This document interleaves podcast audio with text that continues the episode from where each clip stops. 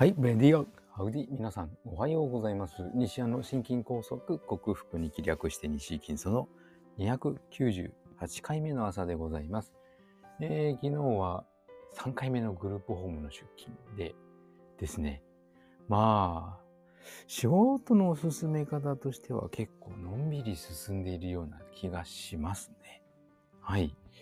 午前中、その入居予定の入居を考えている人の施設見学だったり入居している人の作業所見学を手伝ったり、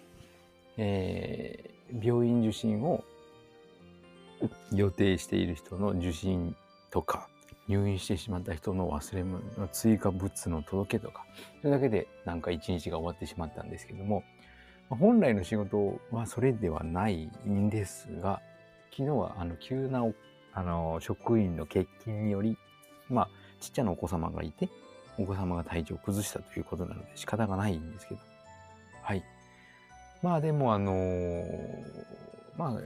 全体的な仕事の流れが少し理解できたので、いいかな。のんびり仕事ができました。ストレスもそれほどなく。はい。おかげでそのせいなのかわかりませんが、えー、血圧も徐々に下がまだ100に近いっていうのがね気になるところなんですけども上がもう160以上はいかなくなり170180っていう数字が出てこなくなったのでこのままゆっくり下がっていけばいいな。で下が高いのは、えー、あのモンタ義則さん。ねモンタブラザーズのモンタ義則さんが亡くなりましたけどもあと大動脈解離でうちのグループホームの利用者さんも亡くなりましたが、最近大動脈解離で亡くなる方、なんかやたらと多い気がするんですけども、うん、ひょっとしたらコロナワクチン関係してるかもしれないなと思い、自分のこのその心臓の違和感も、ひょっとしたら前兆、助長、まあ、前触れなのかもしれないと思い、タンパク質量を増やそうかと思った次第です。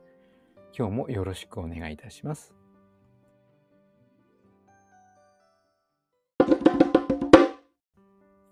はい。改めましておはようございます。健康運動指導士、理学療法士、そして笑い療法士の西田隆です。今日のテーマは、眠たくないのに無理に寝ない。そして自分のパートナーと一緒の、一緒にその同じベッドで寝ないをテーマにお送りしてみたいと思います。えー、よくあの睡眠不足だからもしくはあの不眠症あまり寝つきが良くない、ね、最近寝れてないからといってとにかくこの時間に寝るんだと決めてあの布団の中に入りよし寝るぞ寝るぞ寝るぞと頑張っている人がいるかもしれません。うちの子供なんて眠たくないよと言ってなかなかベッドに入ってくれないんですけども眠いくせに頑張れるのが子供。で、ベッドに入った、布団の辺に入った途端にもう10分もしないうちに寝てしまっていますが、でもたまにもう30分ぐらいなんかゴロゴロしてることがありますけども、これが良くない。ね。布団の中に入って10分寝つけない場合は、それ以上頑張らない方がいいらしいです。そういう時は潔くベッドが荒れてて眠たくなるまで他の作業をする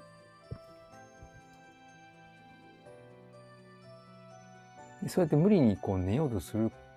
よりも、あ、眠たくなったな、じゃあ寝よう。10分以内にスッと寝入ることで、脳に正しい睡眠リズムを刻み込むことができるんだそうです。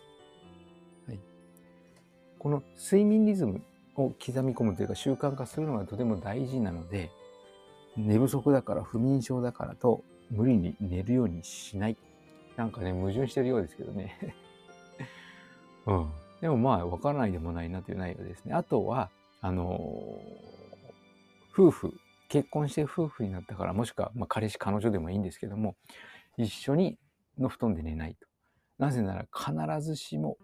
お互いが同じ睡眠タイプと限らないからです。朝方かもしれない。お互い朝方かもしれないですけど、えっ、ー、と、レム睡眠、ノンレム睡眠の周期。目安は90分なんですけども、みんな必ず90分とは限らず、80分ぐらいだったり100分だったりと、リズムが違うので、一緒に寝ているようでも、寝てない、あまりこう、すっきり眠れない、どちらかがすっきり眠れないということがある。偶然同じ、もう何度寝てもぐっすり眠れているんだったらいいんですけれども、必ずしもそうとは限らない、そうでない可能性の方が高いので、やはり別々なベッドで寝るのがいいと。夫婦の夜の営みを、まあ、セックスですけど、した後もそのまま寝るのではなく、お互いのベッドで寝るというのがいいということですね。あとはもうあの、いびきがうるさいとか、寝言が気になるとか、あと寝返りでぶつかって途中で目が覚めるとか、一つの布団であの寒いからといって布団を取り合うとかですね。そういうことにもなりうるので、どうしても一緒に寝たい場合は、むちゃくちゃでかいベッド、キングベッドサイズとか、布団でキングベッドサイズを畳に敷くとなるととっても大変ですけども、まああの、寝返りを打っても絶対に当たらないとか、あと、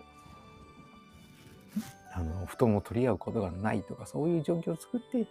一緒に寝るのだったら、まあいいかなという感じではあるようです。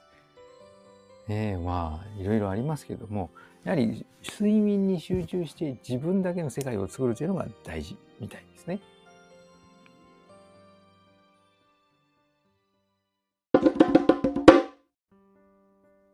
はい、お送りしてきました西矢の心筋梗塞克服に気略して西筋は健常者や子どもたちに運動パフォーマンスの向上と健康の促進を運動指導と栄養指導の両面からサポートする健康運動指導士心身に障害を負ってしまった方々に医学的リハビリテーションを施す理学療法士そして癒しの環境を提供し安心安全なほっこりした笑いを引き出して平和をもたらす笑い療法士として活動する私西田隆がえー、おそらくコロナワクチン接種後後遺症の中で自分もやっぱ一回打ったことがちょっと引っかかっているような気がしてならないんですけども、はい。シェリング被害と呼ばれる、やっぱ、あの、このワクチンを多数回接種した方々に囲まれているという状況で発症すると言われているシェリング被害、主にこれだと思いますが、これの症状の中で心筋梗塞のような狭心症のようなあの心臓周りの変な違和感これをオーソモレキュラー分子整合栄養学と呼ばれる栄養療法にて食べ物とサプリメントで必要十二分な栄養を補給し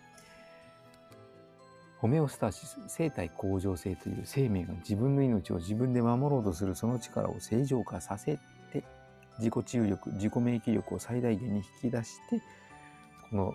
病気を克服しようと実践し、そして今は睡眠の質に目を向けて睡眠のことを学習し、その学習内容を共有しているという音声ブログでございます。興味のある方は明日も聞いてくださるととても幸せでございます。はい、えー、週の真ん中水曜日ですね。ね仕事真ん中水曜日なんですけど、10日連続勤務なので、いつが真ん中なんだかわからない西田隆です。今日は病院でリハビリテーションの日です。皆さんも素敵な一日となりますように、西田隆でした。ではまた。